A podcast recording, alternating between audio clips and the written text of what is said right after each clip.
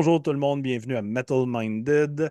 Cette semaine, en compagnie de Ash Breather. Bien sûr, euh, c'est un épisode en anglais, donc je vire ça à l'instant même. So, this episode is in English. We don't do many of them. It's been a while, actually, since we've done one.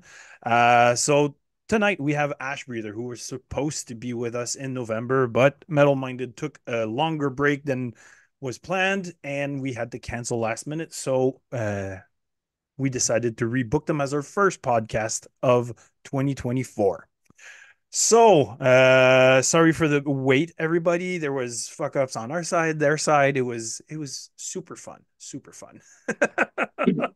We enjoyed it. All right, so first things first. When we start an episode, we always do a roundtable of what we are drinking tonight. So, guys, uh, while presenting yourselves one after the other, uh, present us what you are drinking tonight on the Metal Minded podcast.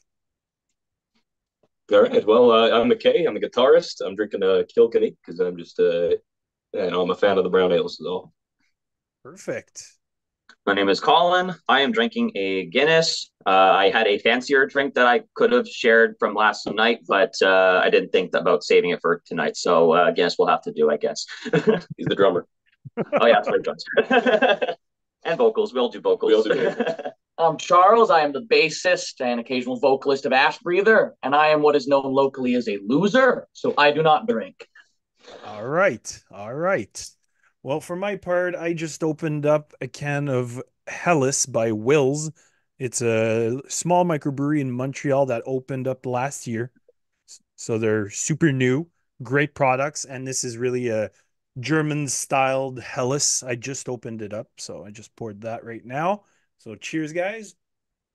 Cheerio. Fancy. so before starting this episode, let's go to our sponsors and partners real quick. So make sure to go check Qu'est-ce vas Pouille of Destruction, Horror FM, Crypt of Dr. Gore, and Dr. Poivre for the best metal horror trip anything you want to you want to check, we're the best. Go check them out. Also, our sponsors Pub à la dérive, Cordonnerie chez Gerry, Melogy, Musicraft.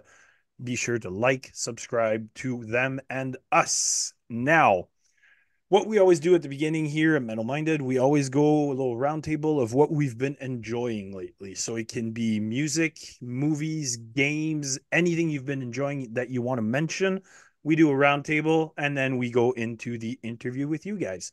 So, what have you guys been enjoying? Let's go in the same order, and uh, anything you want to mention, go for it.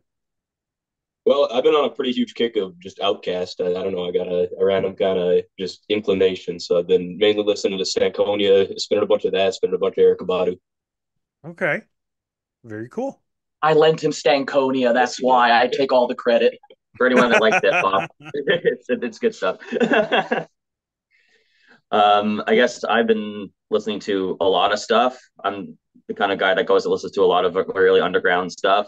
Uh, already, I, have had a couple of albums that just dropped this month. I've been really, really into uh, both from uh, Infant Island, uh, some really cool screamo, uh, black gaze kind of stuff, and uh, Vitriol dropped an, a stellar super heavy, techy, brutal death metal album that was just absolutely blew my mind. Yeah, everything, and, uh, everything coming yeah. out of that album, people are saying it's like a school for tech death. It's like just craziness. Yeah, I saw them live opening for Atheist and Cal Decap in Boston, and it was an absolutely insane opening act. And I had a feeling this new album was going to be up there, and yeah, it blew me away. very cool, very cool. Let's continue on. Lucky this sweet little guy, he bought me Imperial Triumphant's The Spirit of Ecstasy for Christmas on vinyl. I have not been able to stop spinning that. Still, it was my favorite album that year.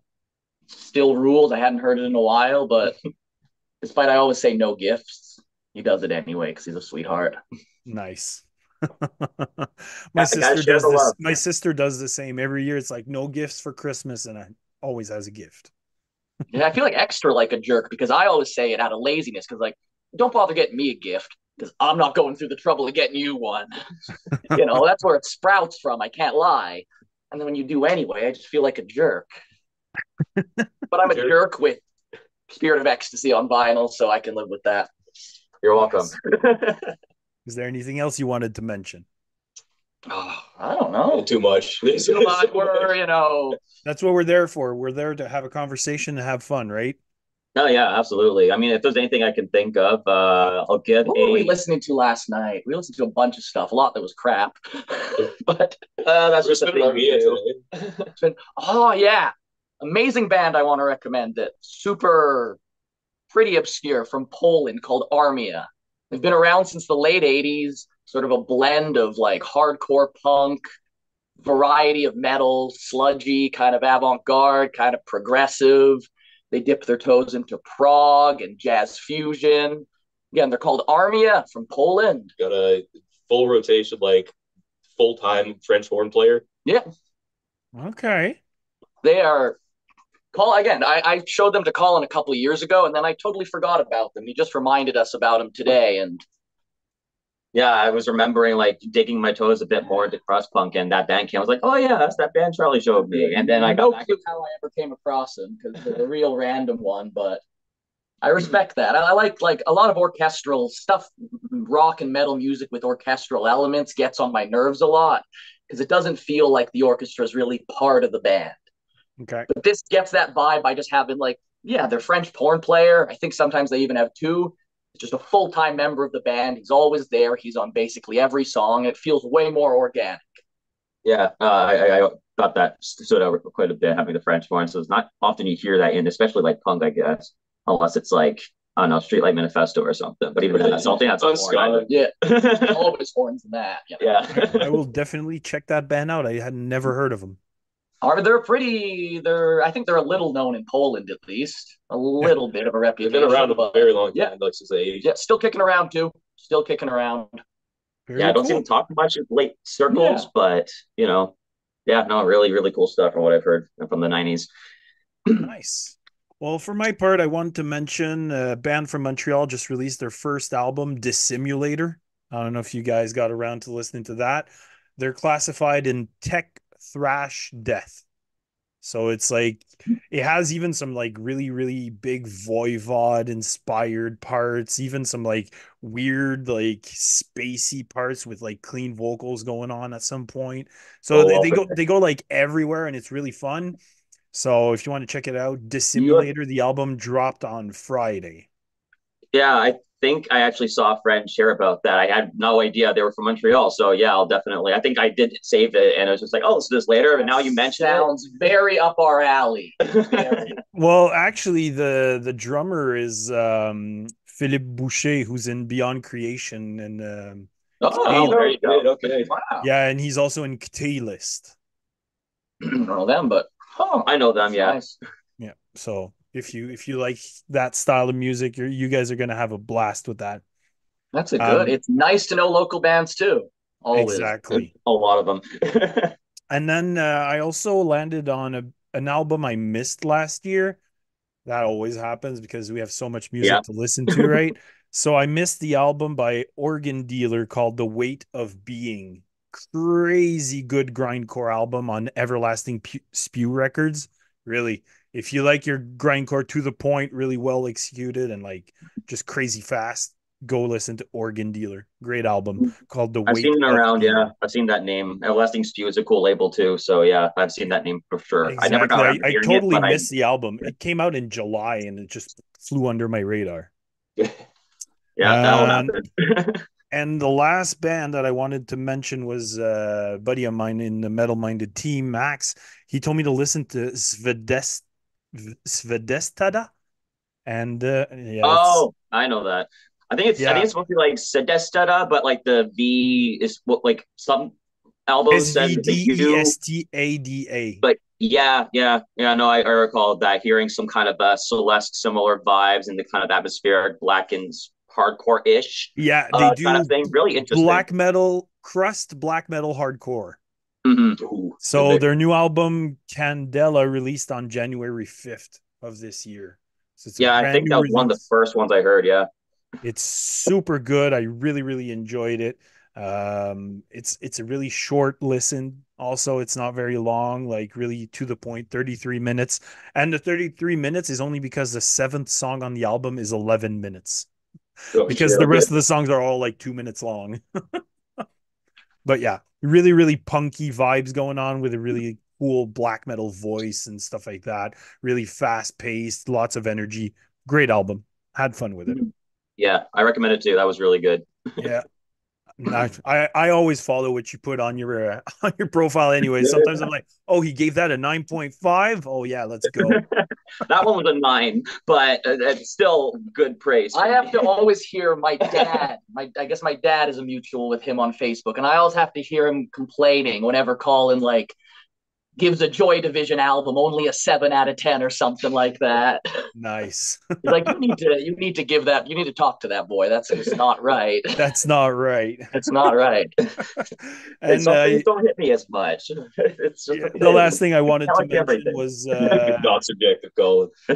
yeah the last thing i wanted to mention was also the live i did on friday which was on uh, my buddy horror fm's channel so we did our top 10 horror movies that we watched in 2023 had a blast we had a bunch of viewers it was super fun and uh, he's gonna put out the director's cut at some point soon because he likes to re-edit and add the samples of the movies and all that so Oh, that should be out in the next month. What was your number one? I gotta know. Oh yeah. uh thanksgiving by eli roth I haven't seen it yet, I heard good Yeah. things about it. Yeah. but I, I kind of given up on him making horror movies, so i it did was too nice to see that coming out. I did too, and he just made like a really great classic slasher. Nice. It was it was it was a blast. Nice. It's it's nice to hear. I think he's he's gotten post production. He's doing a Borderlands movie, and that's been in Yep. post production hell for like two years now. So I kind of written him off in my mind. It's nice. Yeah, it, Nice it was see nice to find him again, right? Yeah. Uh, in the chat, I have a buddy Sebastien. He says, "Hey Ash Breather, your music is really awesome. Keep doing records. Hell yeah." Well, Sebastien, your taste in music is awesome,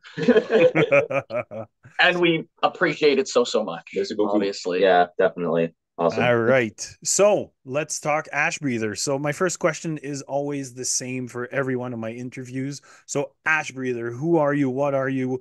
How long have you been around? Let's talk a bit of your history, how the project came to be, and where you're at right now. Hmm. Well, I always say, you know, yeah, we formed a couple years ago. And by a couple years, I mean about 2016, I think. yeah, it was December 2016. But we've been playing music together way before that. Me and McKay, literally, like the first time we ever played music when we were trying to play music, we were like 12 years Oh, old. yeah. But nice. since high school, we've all three of us have been playing in bands together. We've been playing in Viking death metal bands. We played in an Opeth tribute band. And then at a certain point, they're like, "Hey, let's let's make our let's make music that we care about."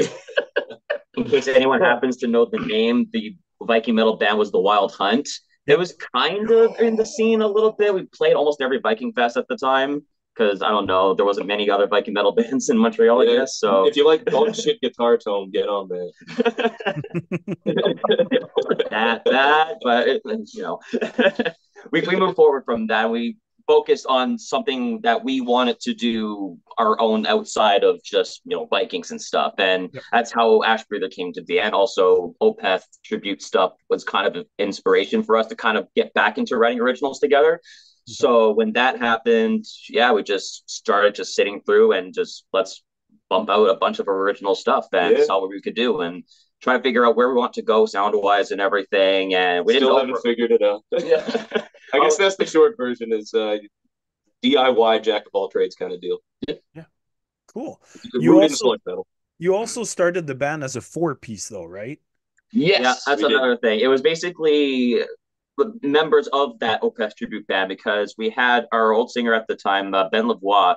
Uh, he was our second singer in the tribute band, and uh, we kept him around to kind of just like try things out for this original band, and got the name Ash Breather. I think a few years after we even formed because Yeah. we were trying to figure out a name. but Yeah, maybe I think yeah, yeah, that was Something like Ben's name. He, he named the band. Yeah. but he moved to Germany. yeah. Oh, okay. Like so, yeah, we tried for a while, just kind of we were keeping in touch and just kind of trying to toss ideas back and forth. But after a while, it's like, mm, yeah, this isn't going to really work. It's long distance. Yeah. yeah. And Yeah, plus like if you're writing music as a four piece and your singer lives in a different country, you can't really gig properly. It, it's a little bit of a, a stick in the spokes, you know. Yeah, the main reason that we kind of ended up sticking as a three piece because initially when he moved, we wanted to try to make things work. So when we had gigs happening, we thought instead of getting a temporary replacement, let's all three of us try to do our parts vocally, try to figure out who can do what and what. And then as soon as you know whatever happened and we start to really enjoy doing the three piece version of uh, this band we just kind of pushed it forward. And hive mind our second album actually was like the first thing the three of us wrote like right after uh, we tried to write things together as a three piece.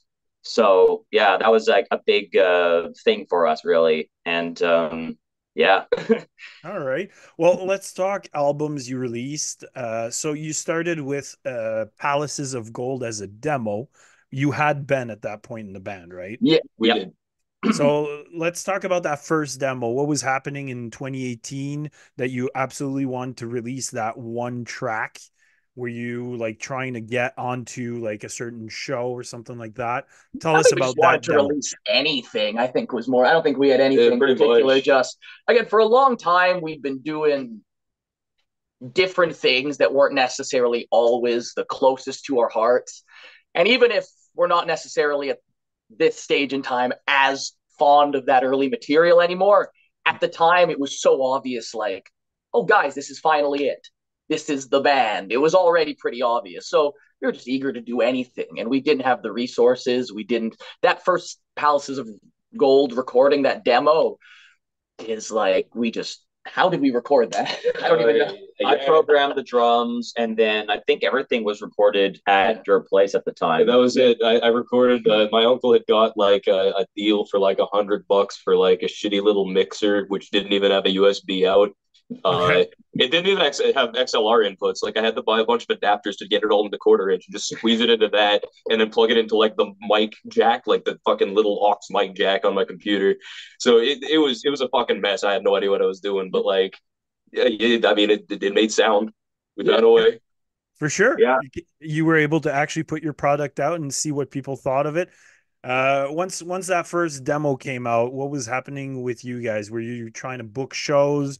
Were you just trying to get your music out as much as possible? Were you already writing the next album? I think yeah, we were just we were in the process because that song "Palaces of Gold" ended up on our first, not that version, we re-recorded it, but it ended up on our first full length, and so it wasn't even the first song we'd written. We were, was it? I No, think it no, that was No. And and the version on the album is actually much longer than the original version. Yes, I a little think- bit yeah. I think it's really it's, we got like yeah like an ah, it's been a long time since I've heard that. Yeah we didn't listen to any of these so you might know them better than us. Yeah there's like a I think we added a long kind of more ambient kind of outro where we just kind of noodled around. Yeah it was if I like remember Oh yeah, there was that solo bit. That's right. yeah. Yeah, it- we, because uh, the with the, with the program drums and everything, it was hard to kind of really feel with it. So we just kind of left that to be its thing and whatnot. But then when we recorded it in studio, we just kind of naturally just felt like extending it and just jamming along with it. Actually, I think that's why it was longer because we thought let's extend it so we can fade it out, and then we ended up just leaving it like that. Yeah, I think we do that a lot. All right. Yeah. Well, Not Sebastien, Sebastien was also asking Sebastien was also asking a question about the artworks for the album. So let's talk for the artwork with the Palaces of Gold, and then once we move on to the next albums, we'll talk about those as we go. So who Yeah, was sure. doing the artwork there for that first demo? that was our very good friend Alex Rakabochuk. He's Okay. uh, so he's like straight up like he's been an artist forever. Like with another high school friend of ours who's gone on to uh, basically just pursue graphic design, and uh, we like we, we work with him as much as we can because he's just a, an awesome dude. Like he did a lot of the touch ups on like uh, on Bong Soup, which we just put out. Like he's the one who colored it um and uh, he's done like our, our t-shirt design and everything like uh, he, he's the one who kind of adapted it to make it possible on a t-shirt so he's Mhm. he- he's all over our stuff yeah Nice. just a great friend of the band on every every level and again we go way back with him and a great Cool. artist if you're looking for commissions alex Rakabochuk. Very nice, and obviously for Palaces of Gold, the the artwork is pretty self-explanatory. It's literally a gold, gold palace house. on there, so not not much to explain there. But if we continue on, then we get to your first full album, which is just Ash Breather. Uh, Yeah. Let's talk about that album as a whole. What were you talking about during this album? What were you trying to push as a sound? And also, let's talk about the artwork. So when it comes to sound, uh, this is basically like us finding our identity. We were kind of playing around with several different ideas, writing music, just different songs after song, and just kind of just trying to push something out, really, kind of like with the Palaces of Gold demo. And um trying to think of ways to explain. Yeah, that album is really that album more than any of our others is really it's a collection of songs. There was no Yeah. greater mm-hmm. vision when writing it than again, there was just kind of the excitement of the for the first time in a while we really felt like together, oh wow, we're mm-hmm. writing songs that we're really excited about. But it was just kind of random songs and whatever came to mind and we never were back then and continue not to be too concerned about style so we were never like we, we never have the sort of discussions where we're like oh we should do something in this genre or it shouldn't be this genre because we're not that. It was always it, it, it hewed pretty it's not like that album's that all over the place. It's it's metal. It's all metal. All right. But yeah, and in terms of like lyrics and themes and everything, that was uh, there was definitely like kind of the that was definitely kind of a product of the way that we worked because us three were the instrumentalists and we kind of were driving the driving force for like getting the music and that was really all we were focused on. So ben was in charge of the lyrics and in charge of vocals pretty much as a whole. And uh, we would essentially just kind of crank out the track uh, and then once the instrumental was done he would kind of put words to it. And we were always like oh man well we're working on another track. So we really yeah that was 100% it's kind of like you know I don't know. He, he never did, but you know, if he if he had written some lyrics that we thought like, oh wow, this is horrible, and we don't agree with the, the message here at all, you know, then we'd maybe step in. But it was always like, yeah, that's fine. We are focused on other. You're the singer. You write the lyrics. yeah do what you do you gotta sing Yeah. you know what you're doing. right. So yeah, we just kind of pushed for So that. it was a totally different experience. Like once we went to the next one and we were actually writing the lyrics ourselves. Like if you sit down and compare them and read them, it's couldn't be more of a 180. Oh yeah, that that, that one was hundred percent. Just like we, we just want to make something. It doesn't really matter what it is. We just got to make something. Okay. yeah, and pretty uh, much. let's talk about artwork. What what does this artwork represent for you guys? Well, the art for this one was uh, actually like on the subject of uh, Ben. It was actually done uh, by his uh, girlfriend, uh, Navina Turnus, who I don't know if they're still together or not. but I But assume so. but but but She is the reason he moved to Germany. yeah, basically. But And he's she's still there. So Yeah. But no, great. She's a great artist too, and we like the image. Again, it was more just, oh yeah, this fits the tone of it. There was nothing more specific than looks cool and fits the tone of the music. Good enough for us, you know. Yeah, I think that it was really like uh, Ben had the idea because of that last song on the on the record, uh, "Silence," because it has that kind of like uh, uh, abandoned battlefield or like kind of just corpses piled everywhere, skulls, kind of desolate kind of sound, and uh, and he was he kind of had the vision based on that. So he was he was the one who gave her kind of like the uh, put the image in her head to draw that. Mm. All right. And then we switch it over. We go to the next EP, which is Ow My Eye. At this point, you guys were a three piece. You had Yes. you were doing the sort vocals for Uh, this. ben was still involved a little bit. okay. This is when we started writing that. We were still in contact and sort of trading ideas back and forth. So there's a few like ideas there, both musically and lyrically, that got that that started with Ben. And it was while working on that EP, we ended up being like, well, this this method of working isn't really working. We're just gonna go as a three piece. But he was like, you know, all the stuff we had that was his, he's like, yeah, go ahead, it's yours. You know, it was a very amicable kind of split. It made sense for everyone. So there was little Right. kernels of stuff in there that's him, and we, you know, that we kept. All right. And with this artwork, obviously you switched it up. You went full in your face with the name of the album, which is literally what you see on the artwork. Also, this would be like the lyrics to the to these songs. Those are your lyrics. It was the first time you three writing stuff lyrically. So how challenging was that? Well, that, was it was actually a little bit of a weird kind of chronology to it because we wrote like when we were actually writing that album, uh, we had written it after already having done Hive Mind and a future album that isn't even out yet. We're hoping to put it out this year. so we had already kind of had those two under our belt and we're shopping for studios to record at, but then the pandemic hit. Yeah. So we were like, well, okay, we can't go out to studios. Let's have a crack at recording ourselves. So we, we just, just kind of set up as best as we could in my house and figured we're too invested in these other projects. We want them to sound as good as they can. So let's kind of get something new that we can make just for this. So that was actually the third project going in as a three piece. Okay. And uh, it was also the first time you worked with April of Anapest for the mixing was. and mastering. Yeah. So how did that come to be? Was she already in your friend circle? Had Oh, you already worked with her in other projects or stuff like that? Yep. Oh yeah, yeah. Again, like high school I- for one thing. We've known her since high school, Nice. but mostly Colin. He's actually Yeah, band. because I uh, during the, the days of the Wild Hunt, I also joined a band called Melivon, and that was her old band before she moved forward to Anapest.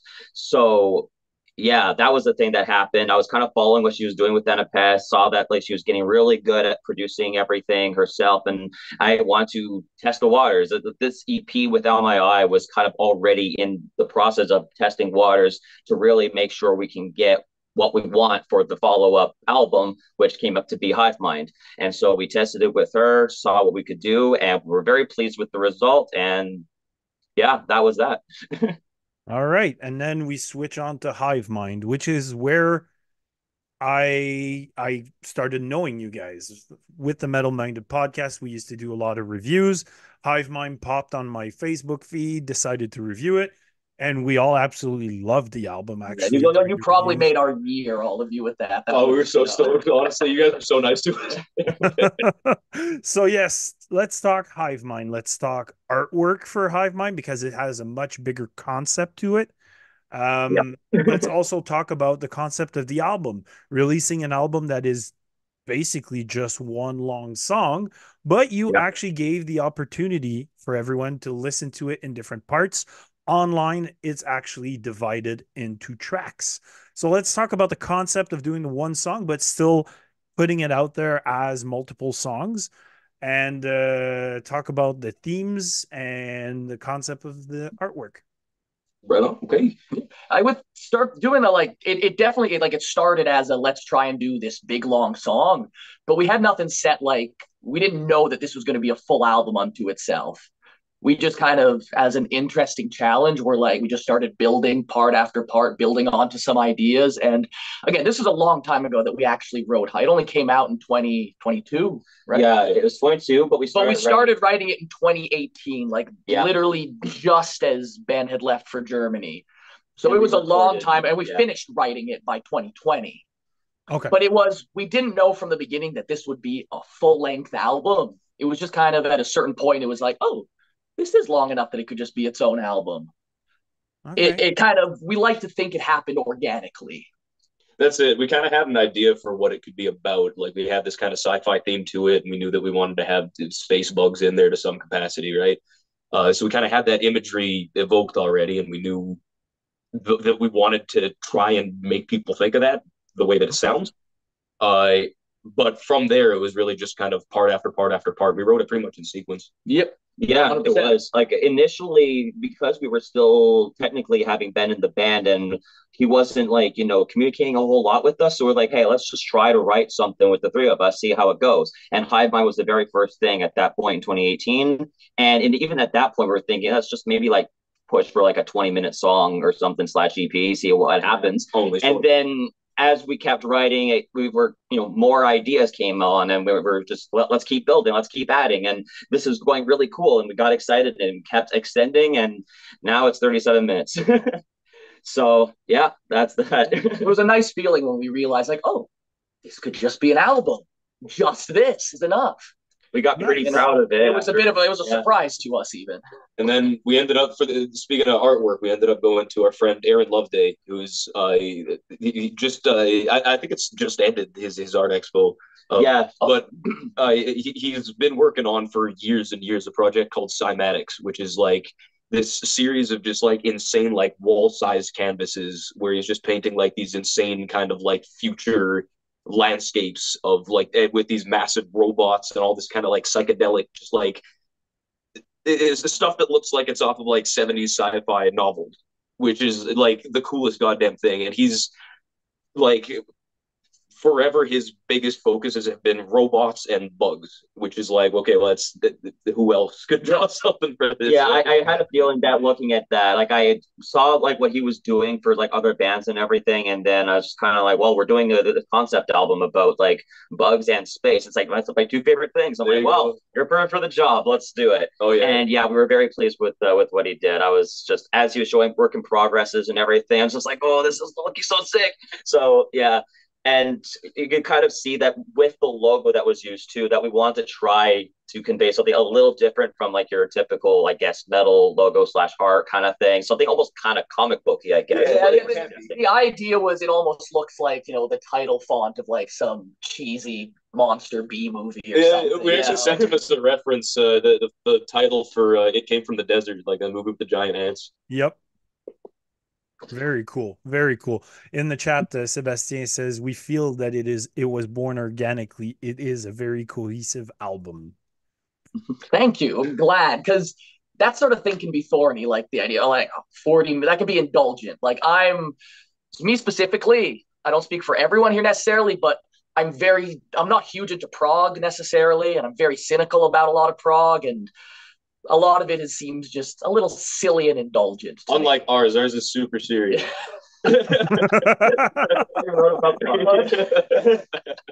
I like to think that again. I, like to think that organic is the big word. You don't necessarily like again. We plan to write a long song, but we didn't set out being like we're gonna write a forty-minute full single song album.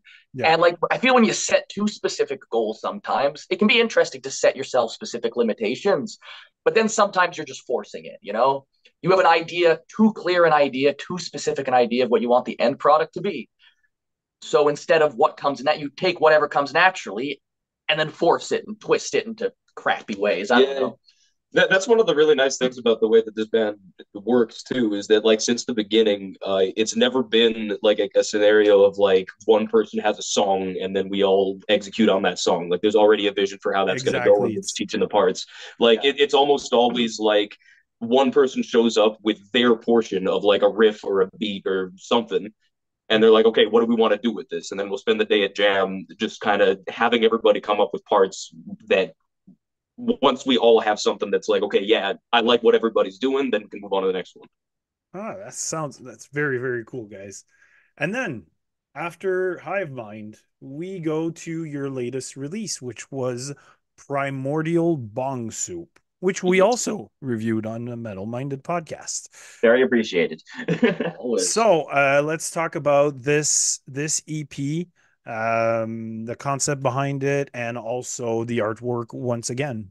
Yeah, this is very specific, this one, to our just overall situation as a band these days, which some people, you know, might know a little bit about. But the house we're in right now, we have our own like DIY studio. We work for a stretch all living here. We're not all now, but we're key. We've you know maintained this space to have our own our own like permanent setup. You know, we haven't been in a studio anywhere else in like what like six years now yeah exactly five six years the, the whole thing came from covid because we were looking for places to record and then ended up just kind of trying the diy route and realizing like oh wow this is way easier if we don't have like two days to record everything Yep. Like uh, it, yeah. we have so much more control over everything. We don't have to sacrifice that idea because the way we used to do everything was just like okay, set up everybody in the same room and then record everybody at the same time. And we really love the way that came out because you really get the energy and of the performance. Like it yep. sounds like people in the room with each other because we are. Uh, but then you only get so much time per song. You can only do like two, three takes of each song. Yeah. So we figured if we do this, then we can just leave everything set up, and then if we don't get it one day, we can get it the next day. Yeah. So it gives you the opportunity to just do it when you want with the right feel of that day and the, you don't have any pressure. Exactly. No, not at exactly. all and that's exactly how bong soup came about because we just we have this setup where right now we could just go downstairs and noodle around and it's all set up to record. It's all good. Yeah. So a lot of the time when it's like you know we we just spend a lot of time just goofing around doing improv and stuff like that, trying to do yeah, just just sort of more jammy stuff, maybe Yeah. based in something loose, maybe just hey guys, it's a Saturday night, we're just all having some beers and let's go downstairs at one in the morning and Yeah, pick a key. you know some stuff. Yeah, just you know mess around. So everything that's on Bong Soup started from that. They're just edited jams, spur of the moment jams Okay. that then we we had a couple that you know we do a lot and they're not you know a lot of them are just kind of like oh that's a little neat but no one would ever want to listen to that but a few stood out but then we, we, we occasionally we get one that stands out we're like okay we can edit this a little put some vocals on it and maybe learn how to play it live as well If we've done a couple of times, actually, I think we played rock once. Once. Yeah, we're doing it we're doing again. it again for a week Yeah. but yeah so everything everything minus vocals everything on that album just comes from completely improv jam sessions All right. And let's talk about the art for it also. Yeah, well, that was uh, we kind of were listening back to it, and a lot of the time we'll put something on the TV, like we'll come in upstairs and listen on our big sound system, and just have some kind of visual on that we think is like fitting for the music. So uh, we kept on thinking like, oh, this is really verb down, really chorusy and jangly. It sounds like we're underwater, like it sounds like like you're deep sea kind of stuff. So we were watching a bunch of just like nature shows of deep sea diving and deep sea abyss exploration, that kind of thing, and. uh that ended up kind of becoming the theme for the album because we, we couldn't separate from that imagery. So uh, when I drew the art, like the the, the idea came from like uh, basically a diver who's like on some expedition to the bottom of the ocean, and then he just gets a little thing in his helmet. So he's got this little pinhole prick through the helmet, and he just gets sucked through it all. Nice. Very cool. not for him no Not for him, though. Yeah, no, but we think it's cool yeah, Sounds like a lot of fun. it, it was. It was. Cool. It's like they're on guts, I think. yeah yeah, just like with uh, with Al Mayai, McKay did the art for that, and uh, yeah, it's it's really cool. I really dig what uh, what he did there. And again, we're seeing with uh, Alex Rakovichuk, uh, we got him to help kind of refine the art a little bit, get some nice detail in, and uh, yeah, it's a cool little collab piece. Yes, indeed. Nice. Well, let's talk about your setup. Like you were saying, you have your own place where everything is always plugged in. You can just flick it on and record. But how much, like, is your sound truly set up at the moment? Like, do you switch it up? Do you try and switch pedals? Do you, or do you always stick to the same thing lately? Have you found your we have like we're always trying new things and by we it's 90% mckay he's really the engineer but we always have a bare bones setup which is different from if we're going in recording like okay this is a full like an album we're recording we we we there's much more that goes into it Yeah, exactly. Like I'll have something that's just like ready to go if we want to jam, or if we're like trying out ideas. Then I always have at least something set up, and the drums are pretty consistent. I I don't really touch those much. Um, but then in terms of like from record to record, if there's specific things that I want to try, uh, or specific gear that I want to use, then we'll set that up, and that'll be the rig until we have the takes we want. All right. Mm. Cool. So I do cool. a lot of shuffling when there's opportunities to do shuffling. yeah yeah, the drums haven't but really the, the changed kind of what's crucial is that there's always just a bare bones like if we're farting around and we find something we really like we have a usable recording of it not necessarily the perfect one But but one that is well well above usable Okay. Very cool. So, um, your style of music is considered sludge, progressive, a bunch of different stuff. How is the scene in your area for that style of music, and how alive is that scene? And how are you received actually in Montreal with that style of music? I, I don't want to be like smart enough. I think we got the best fucking metal scene in Canada. Like Montreal, Montreal living in. Montreal rocks. Yeah. It's so sick. There's so many good sludge there's maybe too much tech death here but beyond that No such thing as too much tech there. there- there's there's just a lot of metal there's and there's you know a, a lot so there's a lot of competition like we like when we go to like some small town and oh there's a band from montreal playing at the pub and that's a big deal so a lot of people come With Montreal, it's the opposite. There's a huge audience for it, but so much competition. I, I think like competition might not even be the right word for it though, because like at least like within sludge, I find there's like a pretty intense variance. Like nobody would confuse us for obelisk. Like nobody would think that they're like the same band, right? Yeah. So like there's for sure a ton of sludge bands, but there's a ton of flavors of sludge- sludge bands. Yeah, you got the likes of like the Great Sabatini. We saw them open for Wake uh, that Yes, time yeah, a couple years ago. Really more on the kind of sort of mathy side of things in a certain sense, but like really cool organic sounding band, really cool live. And yeah, there's yeah. Well, It's- Sludge- I mean, people seem stoked in general. People just seemed like they're they're just kind of, Uh, uh, especially like lately, like post pandemic, we've been finding that like people are just stoked as hell to be at shows. Yeah, for sure. Yeah. And you were saying that sludge, like, I mean, sludge, what happens with the style is it's so wide. It can be so many different things at the same time that in the same style, all bands are going to be different. Oh yeah, Yeah, it's Because you of can have a sludge band leaning on that death style, or you can have a sludge band going on that prog style, and you can go like you can go anywhere with it. that's it. The fact that Baroness and Neurosis play the same genre is is all you need to know. Yeah, pretty much. it's one of those things where again, it's such a it's such a broad term that I had never actually heard. Despite I listen, you know, to tons of stuff that counts as sludge, yeah, neurosis, mastodon, all this stuff. I'd never heard the term until Colin used it to describe us. I was like, oh, is that a genre? I was like not aware, it was still trying to figure out our sound. It's like I think we're sludge. and I'm like, what's that? Oh, It's like, apparently you're making that kind of up. So not nice. like they're just kind of like you're making that up. We're, we're there's no we're, we're just gonna call ourselves death metal. We Yeah. just still kind of have been for people who don't know what sludge is because they didn't know what it was. So I'm I, I'm a bit I'm annoying with that with genres. I, I think like oh no, we're we, we have unclean, we have growled vocals. We're death metal. That that's that's that's There right. you go. But apparently not.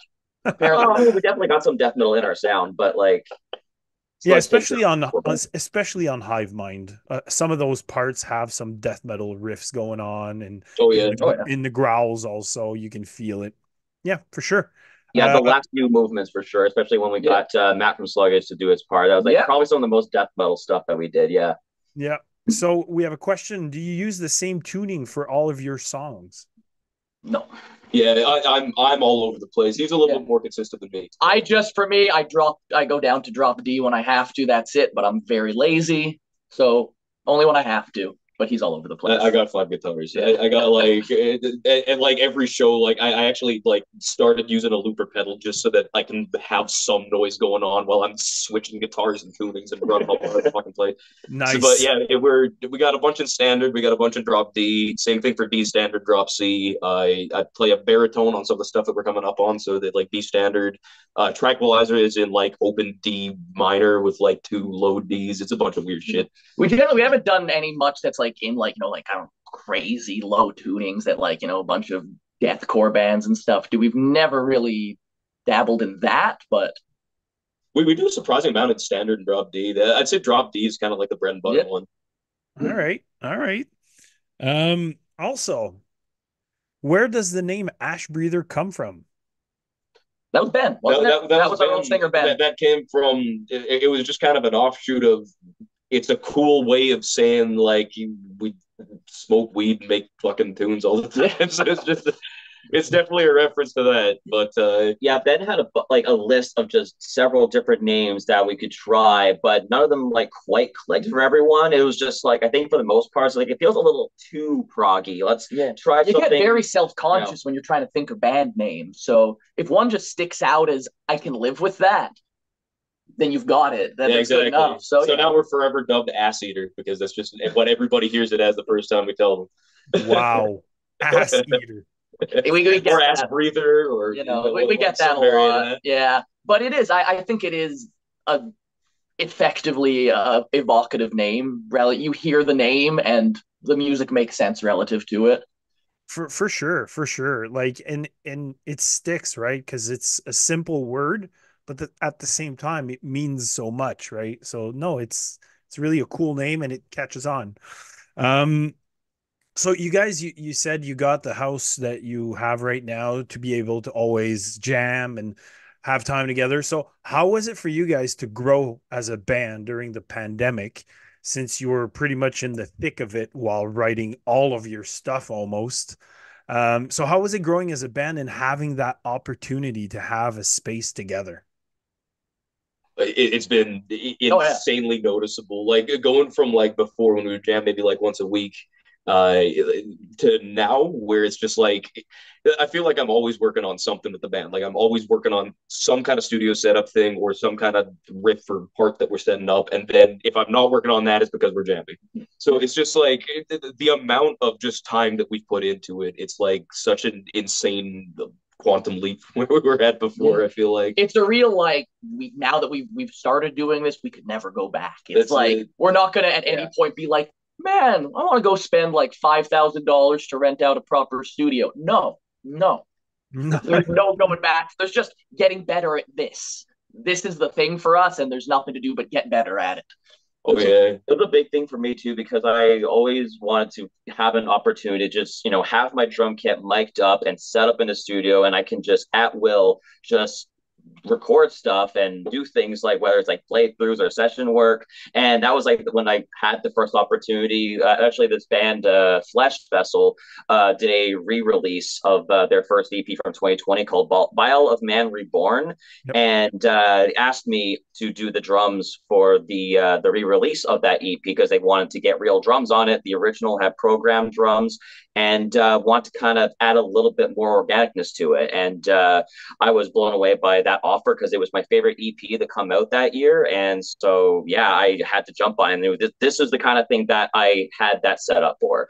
And so having the studio together just grew more opportunities for us, like even outside of Ashford or whatnot. And that was just really exciting. It's the freedom. The freedom in the breathing room is just like, you know, we in theory, we we had some pretty good cards in our favor. When we did the first album, the self-titled, that's the only one. We did that in a proper studio. We rented for three days, a real nice high-end studio in Montreal, Planet Studios. All great guys there. We got world-class end engineer Rod Shearer. You want to hear everyone out there a really cool little fun fact? Our engineer on our first album, Rod Shearer, he was the engineer on Cryptopsy's Blasphemies Made Flesh.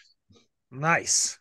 Very, yeah. very cool and just happened, you know, to know him. So he was he's he's like he lives in LA now and works with like Florence and the Machine and stuff like that. He doesn't really do metal, but he did it as a favor. But despite all that, it doesn't matter when you only have three days to record. And you're also we didn't know much about dialing amps and things like we didn't that. Know much about anything, you know. So yeah, we just kind of went with it.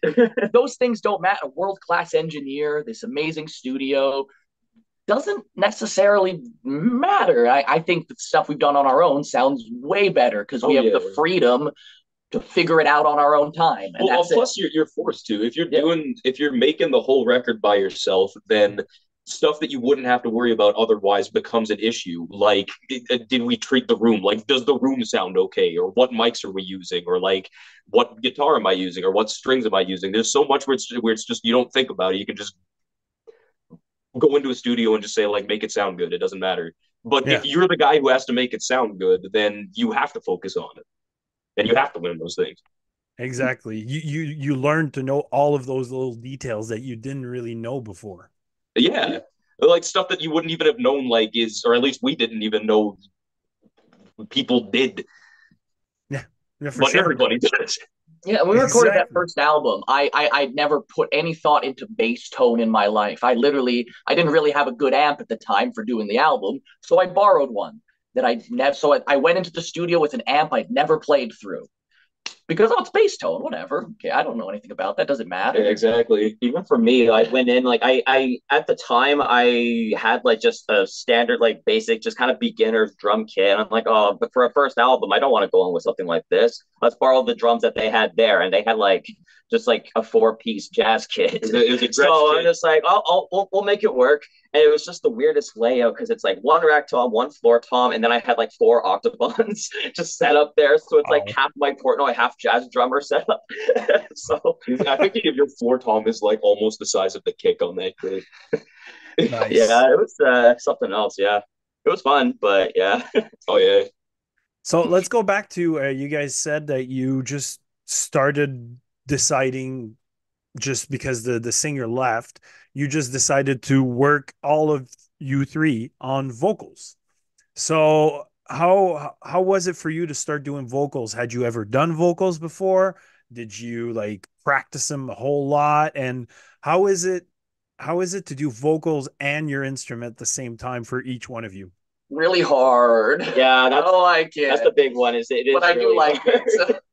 yeah, at first when we were like, you know, trying to kind of step in for Ben, like while he was out, we were just kind of analyzing the songs that we had at the time for the first album and just trying to figure, okay, what are we capable of doing with these songs? And we try what we can. McKay was like, still, I don't know how long you were you doing the clean vocals now, like since even around that time. Like, Yeah, I had just started doing backups, so like I had like very, very, very minimal exposure. I had maybe been singing for like two shows somewhere. Yeah, Right. that's the main thing is when we start, when we first sort of Ben was gone and we first started, like me and Colin, we just did growls. We could do guttural stuff. We had like a mm-hmm. little bit of experience with that and we practiced it and got better. But like doing any cleans and stuff, that was all on McKay. That was, And I that didn't know what the I had as much experience. Yeah.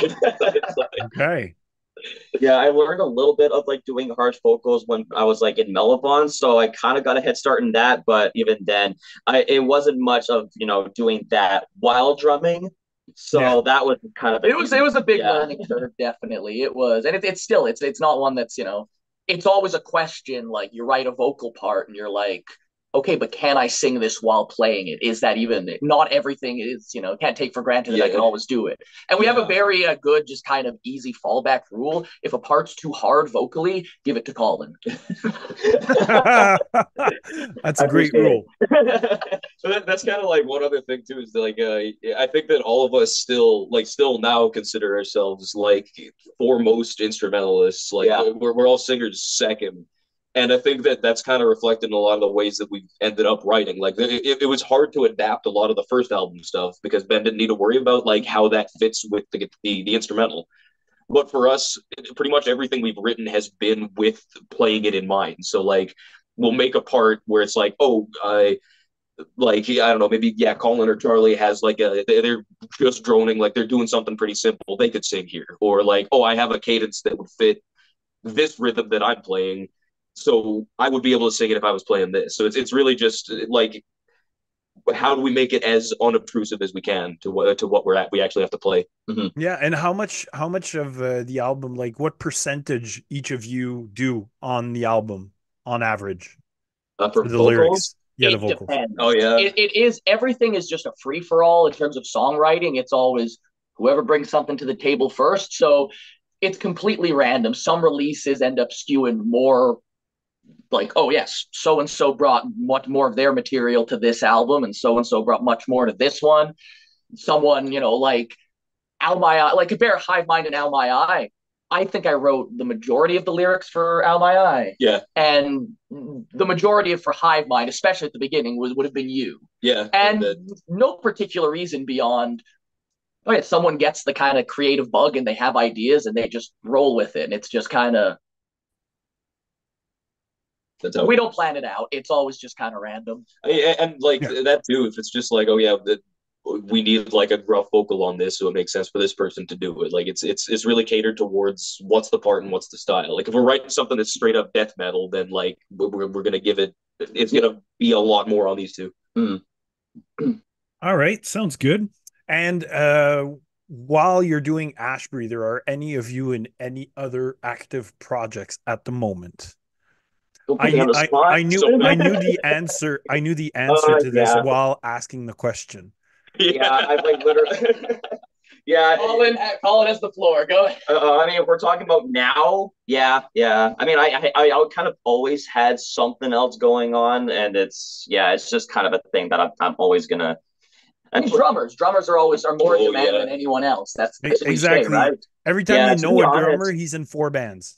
Yeah yeah to, to be honest, I think Ashbreather was like the first like main focus band after like several years of just jumping from one band to another. Not even just jumping from, but I just it was more a new band would keep getting added on and another and another, and I would fill in for several bands for shows and everything. I toured with the band and it was so much, and then all of a sudden just everything dropped and it was just I was basically just left with Ashbreather and then I was just like, well, I guess let's just push this one forward and see what happens and we did. And it was not until even just earlier last year, actually, uh, when talking about Anna Pest. Um, April was talking about the idea of maybe finally bringing Anna Pest uh, live for uh, for studio stuff, or like you know, live. And I was like, I really want to try to learn some of that stuff because some of the stuff that she wrote, especially for an album like Dark Arms, uh, the drums are insane. And, and it's like, it wasn't even meant to be played live, but I was like, you know what, I can try to learn this. I'm going to push myself and like try to get to that level to play an album like that. And we're like probably maybe not even halfway through learning that album. And I'm just, I'm still in disbelief. I'm sort of able to play some of it. There's some parts that are just way too fast. I'm like, okay, I can't play those 30 second notes. I'm gonna bump it down to 16th triplets instead. you know, it's just, it's it's it's insane. But yeah, no, NFS is a lot of fun to play, and have been really really enjoying it. And actually, funny enough, there is another band that is kind of in the back burner and has been like actually my first band I technically joined before the Wild Time, but yeah, but they never but they never really got anywhere except for like a song that we released twice. it was uh, this project called Vicarious Reality, and it's very inspired by like the likes of modern prog, djenty kind of stuff. And it's okay. kind of, for the most part, always just been a two-person project uh, with me and my friend uh, Jonathan Minkovich, who actually did the production for our first album. And uh, basically, this guy is insane, djenty guitarist. Like he's very inspired by the likes of uh, Tosin Abasi, like uh, Animals as Leaders Yep. And you can hear it in in his uh, writing style. And we just kind of sat on like a few songs for so so long. And I actually saw him for the first time in four years, maybe just like a couple days ago. And just like, so how's the songwriting going? Can we actually finally put music out? Because like no one knows about this because well, I'm gonna tell people about this, and it's like, where's the music? Well, we have, like I said, we it's have coming. we have one song, and it's a great track, but it's just like that's all we have. You know, I want to hear more. It's like I know, let's we'll get it out soon and it's been so long like that last song we dropped i think in like 2016 17 ish yeah so and now it's like we, we need to drop some ep or something but now that we've met up and it seems like that he's finally got stuff together so hopefully this year i can go in the studio downstairs and finally get another thing out with uh with vr and uh yeah you're filming for the superstition soon uh, yeah, actually, another band, uh, the Superstitions, hardcore punk local band, uh, asked me just very last minute to do a show. And this is just kind of like a random thing for a show, so I'm not really doing much else with them right now or anything like that. It was just like Anna Pest has taken a little break from doing shows and stuff like that, just to kind of hot for a little something. I won't go too deep into, but we are hyping something later for in the summer. Um, so I took that opportunity, just thinking, oh, maybe I could do another little live session thing. So I stepped in for the Superstitions to play a show at Trackside on the 16th of February. You're in Montreal, Benny, February 16th. You know, come see this guy drumming. Yeah, nice. and or cool. or if you want to come see me or us also at Turbo Haüs, we have a show there literally this yeah. coming Friday. So yeah, You're in Montreal. there you go. Yeah. yeah, actually, Anna Pest is the reason I found out about you guys. It's yeah, you, she was she was on your show too, right? Yeah, yeah, she was on our show when she released uh Dark Arms. Yeah, I have it right here. Hold on. It, it wasn't it wasn't very long after she released it that I there you go. Great that album. Is a, that is a very album. fun album. Yeah. No, uh, Dark Arms. Yes, yes. so yeah, I think I think it was on her on her Facebook. She had posted about Hive Mind coming out, and that's the reason that I found out about you guys because I just saw that that nice artwork and I was like, what the hell is this thing? And I'm a horror movie buff, right? So I like those kind of styles and that look that that it had. So yeah, I jumped on it and put it in the reviews. That's how I found out. Thanks. This is why people say share the music. You never yeah. know who's going to come across it. And uh, yeah, here we are now talking with you guys. It's all just a crapshoot, but you know, sometimes you get lucky. Thanks. Well, exactly, for sure. Like if you don't share it, you'll never know. Like, oh, yeah. I mean, yeah, just that's why I even, share every day.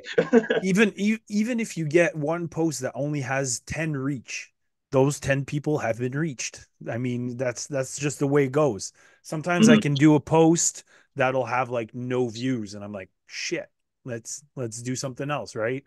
So it's a hit or miss.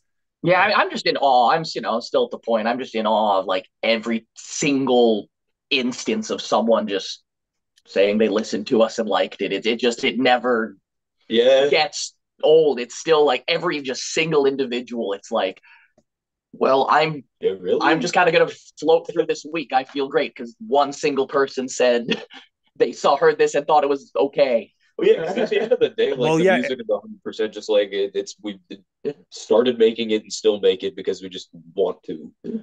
And uh, if anybody's down with that, then like uh, great, somebody likes like that. It's a bonus. It's it's It's, well, it's everybody here, yeah. everybody in the metal minded team really like your stuff. So, and even the fans that were watching the show, a lot of people discovered your stuff while watching what what we did, uh, Oh, look at that. including our buddy Sebastien that's in chat right now. He he discovered it with us during our live episode, right? So, that's why it's great to word share the love. You never know what you might find. Yeah. Exactly.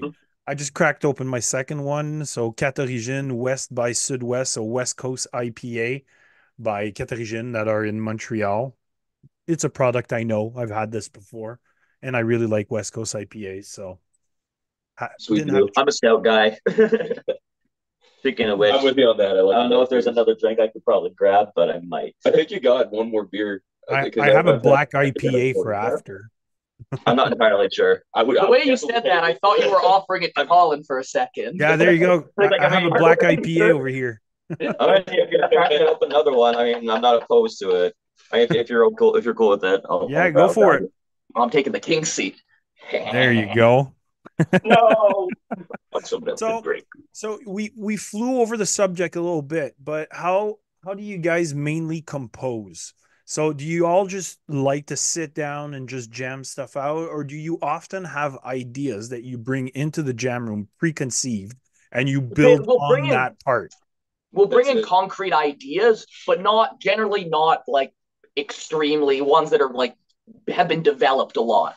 It'll be someone will come in with, I have this guitar riff, or I have this guitar riff and this other one that might go with it. Let's see what we can do with it. So we definitely never come in. No one ever comes in with like a really like dense structure of like I wrote five minutes of music, you know? Okay. It's always something small to start. And then yeah, we'd hash it out together. Okay. And how often do you jam compared to compose? So is a jam session going to be like, hey, let's practice our songs for an hour and then let's compose? Or is there actually composing sessions and jam sessions separate? We're not nearly that organized. yeah, it, it's kind of a the, the, just as you go kind of thing. Like if we have a show that we're prepping and like you know all of us work, so like if uh a lot of the time we'll be jamming on the weekdays and we can only really get in like a couple of hours. So if we're preparing for something, then it really will just be like okay, let's run the set and just make sure that we're tight with that. Um, but we try to get we jam probably about like twice a week. Twice a week is the So- what we try to do. we try to get at least one jam on the weekend where we just have the entire day to just run whatever set we got to run and then work on something like we- we're we've been since the start juggling projects like we have on the burner right now three albums like three full length albums that are in various stages of completion. but all all pretty far along the way like they're they're getting there Yeah. So we're you're going to release three albums in a year? Like bang, bang, bang? Two, hopefully if we don't have two out this year, that second one will be very early next year. Okay. And then the third one is still a ways away. But we have like we we still have like a full album of stuff that mm, eighty percent of it, let's say, maybe you know more than that even, was written before we put out Hive Mind. before Wait, I put wait, it on my eye before we put out Al My Eye, even this what will be end up being our third like full length, or does the collab count as a full length? I don't know. we haven't decided Yeah. I don't know the rules on these things. Well, it was supposed to be our third album after Hive Mind, and then the, we had a collab kind of thing happen, and we're now kind of excited about that. So we want to push that to be the next thing. And now the third solo album, even though it's weird to call it solo album because we're not a solo act, but I guess non-collab. Uh, well- yeah, let's just say it'll be our fourth effort at that point. But that one we've been writing since like 2019. yeah. so yeah, we've written a lot of stuff, and but even it's basically done writing now. We're getting we're kind of getting very close to actually recording it. But at the exact same time, we have another project going on where again we're collaborating with a friend of ours uh, who's got a solo project called Serpentine Cerberus. not anymore yeah he's on Oh. Engolpian And used to have a project called Serpentine Cerberus, which is great. Just a one man sort of I'm not good with genres here. Death Doom. Yeah, let's simplify it to Death Doom. who we love so much, and we want to work with him. Yeah, this is after your first time hearing about uh, this, I guess, a special announcement because we never actually shared who we were Oh yeah, with. shit. Oh, we leaked it. It's No, you- honestly, exclusively exclusively on metal minded. That's it. That's Yeah, you've heard it now. Ashbreather and Serpentine Cerberus. And hell, if you like the the horror movie aesthetic, like all of that guy, Gabe Tooley, his projects are like way up that alley. He's uh, we he's been he was actually the original singer from Elevon. Yeah, Then on he their went on first for years. He was on. He, he had a project called Ritual Master, which is just like it- it's just like campy death doom. Like it makes you feel like you're in like a slasher movie. It's it's, it's the coolest. Oh yeah, I mean, the hor- it was very much like horror themed was in their genre description. That's it. That's what it was, you know. It was really Okay. cool, and uh, yeah, we took the opportunity to work with them because, well, McKay actually wanted to like find more opportunities to work with things production wise in the studio, and we hit him up and thought about like, hey, let's work on something together. I think this could be fun. And so we did, and now we're writing some sludgy death doom stuff, basically. Yeah, it was another case too where we didn't go in necessarily planning an album. We just thought, let's do stuff like a few songs together. Maybe we'll have an EP. We don't know. And it kind of kept going, and we're like, we could definitely get an album out of this. This is this this seems fruitful enough. Wait a Yeah, minute, it this was- is fun. Yeah, it was, it was, it was kind of Hive Mind all over again. That's, it could probably be an EP, and no, it's an album now. Okay. Yeah. so with that and the full length of our own, we have two that are like musically and lyrically like 95% written and almost ready to go. Yeah, the collab and the follow up album afterwards were like in the process of demoing them now. We're kind of hoping So- for two, we're hoping two full lengths this year. Very cool. So as a band, what what is your goal? I mean, you want like is it just releasing great music? Is it mostly playing live shows? What is the ultimate goal for Ashbreather? To have fun. Yeah. That I- I the best yeah, answer. I, I say sarcastically, but yes, like ultimately at the end of the day, like we don't, we I, I, we spend, uh, we don't spend time with. Ugh, sorry, I'm stripping on my words here because I'm getting all sentimental. We're- We're all each other's best friends, and for us, there's no real, there's not much of a line between working on music and just our friendship and hanging out.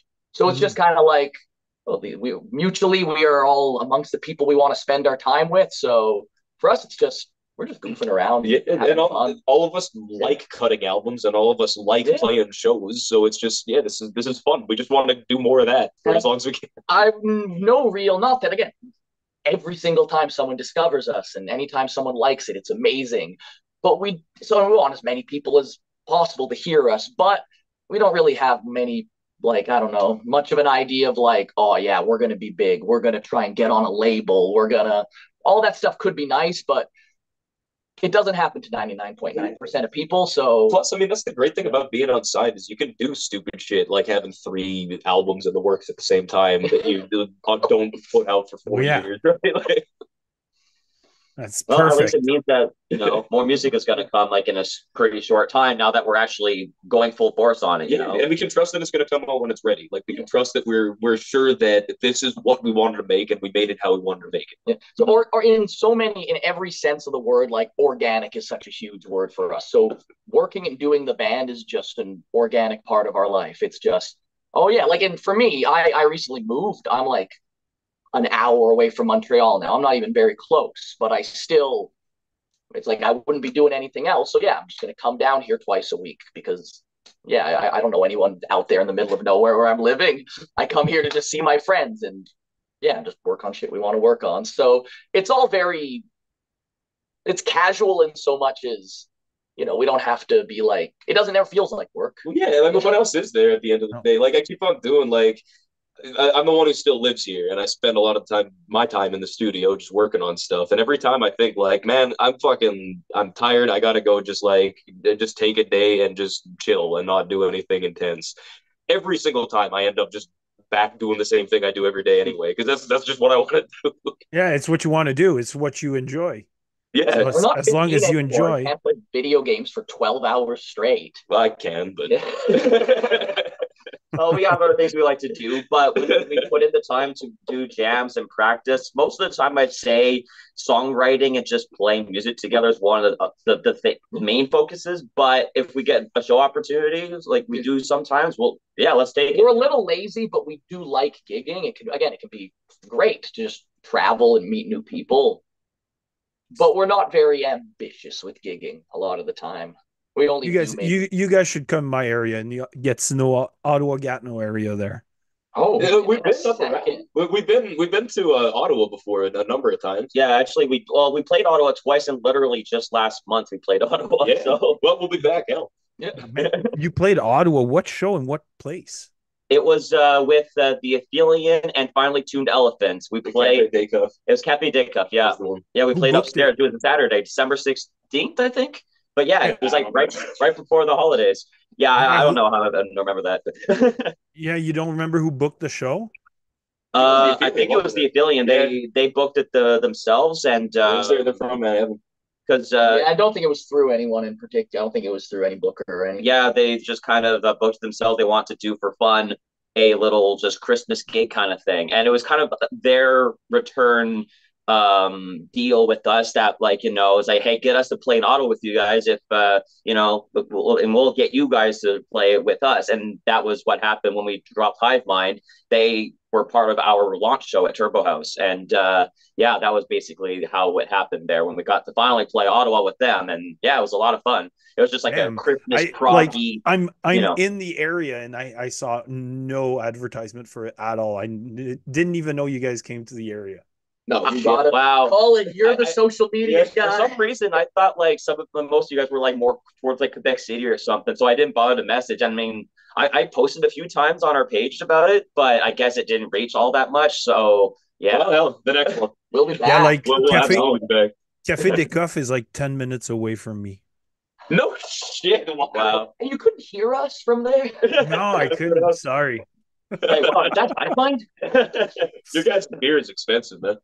yeah. Uh, well, Ottawa beers. I- I'm on the Quebec side. Like I'm in Okay, Gatineau, you're so good, I'm just you're on the other side of the bridge. And you got better beer too. You're you're you're in good shape. There you go. Yeah, I think Cafe Dekcuf beers are like ten bucks a beer. We paid thirteen For like a little Actually, Corona, it was yeah. a little Corona, and they were thirteen dollars each. I think the the, the fancier beers like at the bar was a little bit better, but the, we were downstairs for Coronas at Mavericks. They had like the uh, Mexican thing going on there, and like uh, yeah, no, the the, the Coronas were thirteen bucks. I'm like, oh, I'm not talking shit. They're cool bars, but yeah. Yeah, it's not not their what we're used to here. It's you not know? their fault. But, But yeah, on the subject of touring and shows and stuff, again, big thing is, you know, we all have a job. In order to be able to do this band, we all have to work. We have jobs. So, Yep. like, an actual extensive touring, not really an option. We want to try and put a bit of effort into it in the future. Like, okay, we can take a bit of time off and do like a string of shows, even if it's just like two, three over a weekend, you know? To get a bit more ambitious with that would be nice, but it's tough when you're working. for sure, oh. for sure. For small bands, it's always tough. Everything is Yeah. tougher. So if oh, anyone yeah. out there watching this, if you really want us to tour, or if you really want to see us and we're far away, pay us, give us money. That's how that's how we can make it happen. We need money. We need a billion dollars. Unfortunately, I need time off of work, man. I don't like money's okay, but like I'm just like we also need more Canadian listeners because like I'm like going through our Spotify and most of our listeners are either from the states or Australia. I'm like we can't go there right now.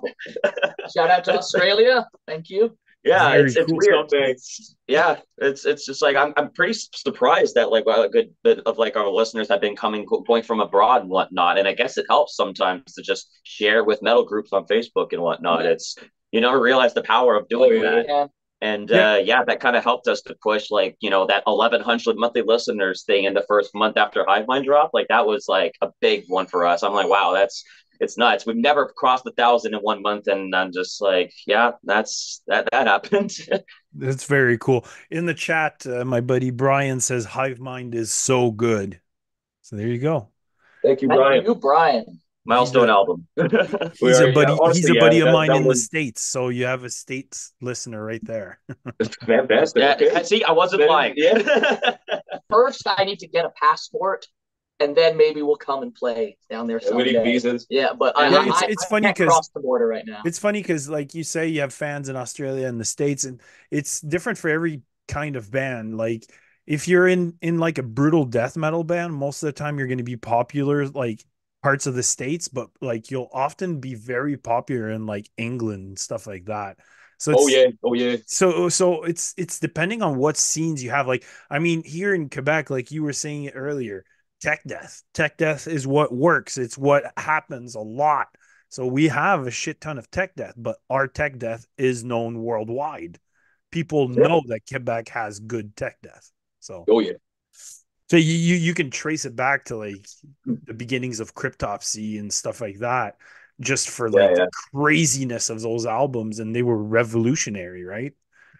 That's it. So like if we ever find our way up to like Georgia or Seattle, that's You're- you're- us. You're Yeah, gonna have fans yeah, there yeah, for sure. So we're nearing the end of the episode, and I usually always have I call it in French the question bonbon. So it's always a really it's a touchy question, or it can be a funny question. It can be something to make you think. And I'm gonna go with something really light. So I'm gonna say out of your entire discography, out of all your songs that you've played in your life, what has been your favorite song to play? Oh man. I mean like Am I allowed to say things that aren't? Okay, yeah. If we're saying a single song, then we can cheat and say Hive Mind. Oh yeah. So that's you know. because we do a bunch of gigs where we play the whole I'm gonna I'm gonna front to back, and remove it's I'm gonna remove that answer. You're not allowed to fair, cheat. fair. Say a That's part what I of was gonna Hive say because then we're just gonna say the same thing for our album. Okay, I would say for myself, uh, one thing that like it's kind of a, a a bad thing for us to be doing, but we always get excited about the new stuff that we're writing because it's always like we have new unreleased material that we're just stoked about. Yep. And right now, I think my favorite songs songs to play are off of an upcoming album that we haven't put out yet, but we have been consistently playing them live.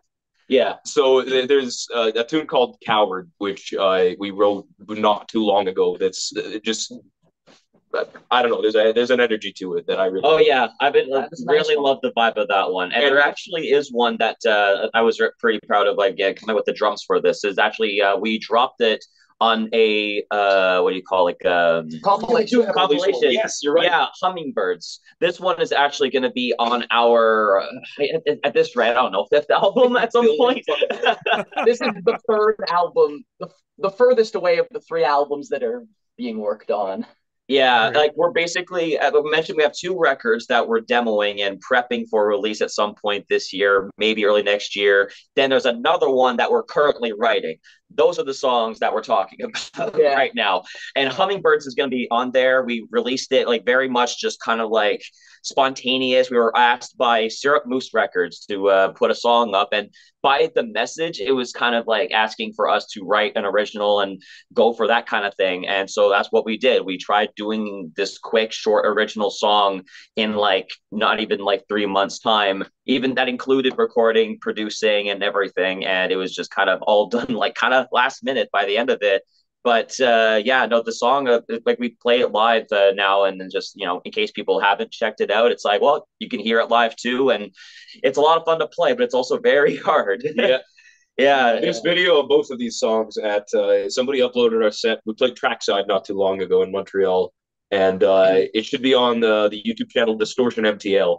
Uh, Mhm. They got our whole set up there, and both of those songs are in there. Yeah, it's our friend uh, Greg from Mistwalker. He filmed our set. He was very excited to see us and everything, and wanted to get our set for that. And uh, yeah, Hummingbirds and Coward, also McKay was talking about, is also um, in that live set. So yeah, actually, you'll get to hear a good chunk of new songs from that set. If you're, if anyone wants to hear new music, that's probably your best bet until we actually launched it at some point. All right. It's the same for me. Like, it, again, such a cheating answer, but you know, we have one specific song that is uh, on. It'll be on like our next full length that we've been playing for two years, and it's named after this little film here called Le Grand Bouffe.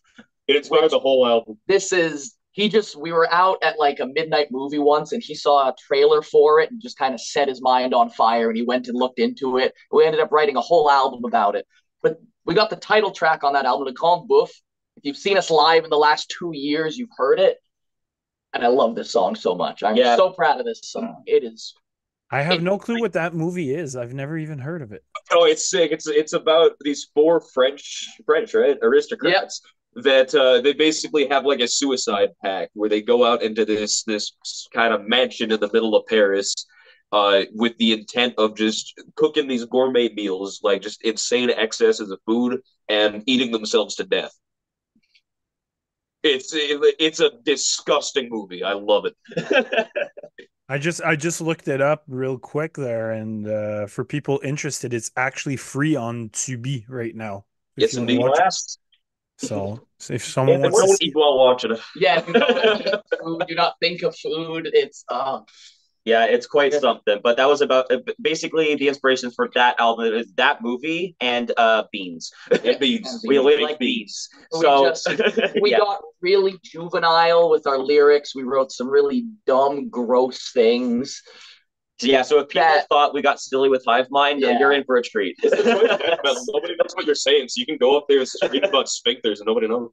uh, I have another comment on uh, on YouTube right now. My dad says to you guys, "Great, interesting interview, guys. Nice to get to know you. Keep up the awesome music. Cheers." Thank you very, very much. Thank you. Dads are the best, ain't they? He he's mostly on all my lives. He's always there, uh, giving a shout out or listening in the background. But yeah, he's mostly always on the lives. yeah. No, I, I get that. My, my my dad, he's been a musician like all his life, so he always he doesn't like the kind of music we play really, Yeah. but he still he tries to come to every show he can and He does seem to like the music we play, but a little, you know, Not his thing. he likes us. Oh yeah, Nice. I mean, they got a little bias there. he doesn't hate it. yeah, actually, So- my dad, he like he's the one that got me into this kind of stuff. So like he's like like half the time trying to come see us. He's actually from Ottawa too. So the fact that he will drive sometimes to come and see us, and obviously he did come to that Ottawa show too. And so yeah, every time he comes to support and everything, it's it's the it's the greatest feeling. So yeah, just to add on, dads are great. Love Shout out to Dad. All day. uh, so guys, we're nearing the end of the episode. Like I said, uh, I'm just gonna mention um, once again my sponsors and my partners in this endeavor, and then I'll leave uh, one last word to you guys before we end this episode. So once Sure. again, make sure to go check out all of our buddies from Qu'est-ce que vas crisser of Destruction, Horror FM, Crypt of Dr. Gore, and Dr. Poivre for great content, be it metal or horror. Uh, other than that, go check out our sponsors, P- le pub à la dérive, Cordonnerie chez Gerry, et Melogy Musicraft. So be sure to like, subscribe to all of them because, as we said tonight, it doesn't cost you anything and you can reach more people that way. It's the best way to go. Also, be sure to check out Ashbreather. Go check out their latest album, Primordial Bong Soup, but especially go check out Hive Mind, in my opinion. uh, so, guys, one last word from you guys before we end this episode. Uh, I mean, just want to say thanks to anyone who's watching this who's already knows us and who's been supporting us because again, it means the world to us. and if you don't know us yet, if you're watching this and you don't know us yet, personally, I think you should give us a chance. Personally, if you like, I like what I like to think is, you know, pretty forward thinking kind of metal that's not, you know, I'm not afraid to be anything. And we have a lot of stuff in the pipeline. It's going to be busy, busy, busy this next couple year. There's going to be a lot of new music from us. So yeah, we're trying to push as much as we can, and uh, yeah, it, to to put it short for people who are not as familiar, like for the for the most of the stuff we have out now, Mastodon and Opeth are kind of like the main bands I go to just to kind of give the idea, let, let people know kind of our main influences and to get the idea of our sound. But even like with Primordial Bonk Soup, I don't think those are the, the best names to go for for that one because it's very much more just atmospheric and like I guess a bit of neurosis influence in that one, but like There's a bunch. but it's very like soft even compared to the, the likes of them. But so, yeah, it's I don't know. We're we're doing a lot of stuff. And goes without saying, but obviously, huge, huge thank you to uh, you, Eli, and everybody at Metal Mind. Like, you guys have been it, it's such an insane signal boost to us, and like, it's it's we can't tell you how much we appreciate. it. Yeah, absolutely. it's You're- guys like y'all that help bands like us, you know, thrive and survive. Exactly. That's it's That's the only reason we do this. Like honestly, we I've said it before in other podcasts, but we do this because we want to have fun. We want to promote bands that we enjoy. We want to make this scene better just by being there, right? Mhm. Just having That's our little, need. Just having our little hand in the scene our own way. So that's Oh, what yeah. we're. It's tough out there. Everyone's got to prop each other up, you know. Oh, yeah. Everyone's got to I- Exactly. it means the world to us. Well, thank you very much. Sebastian the chat says, thanks a lot for the interview. Very nice to meet you. Um, so yes, for Metal Minded this week, obviously on Wednesdays, we have our little hangout. We just talk about metal, what's been fun, what we've been listening to. If you haven't checked it out, it's our new format. We don't review albums any, anymore. We just talk about what's fun. So we don't bash on anything. We just promote the great stuff that's been in our ears or we watched or we played, whatever. So come have fun with us. We have great time on Wednesdays. And next Sunday, we are interviewing the band Deadwood, which is also a Quebec band. So come check us out. We're going to have a few beers, chill, and talk about their music. So thank you guys. Thanks everyone in the chat. It's been really fun. Do not go anywhere, guys, in Ashbreather. Just stay right there and we'll have just a little drink after. So Well, thank you very much. Have a great evening and I will see you next Wednesday. Cheers, guys.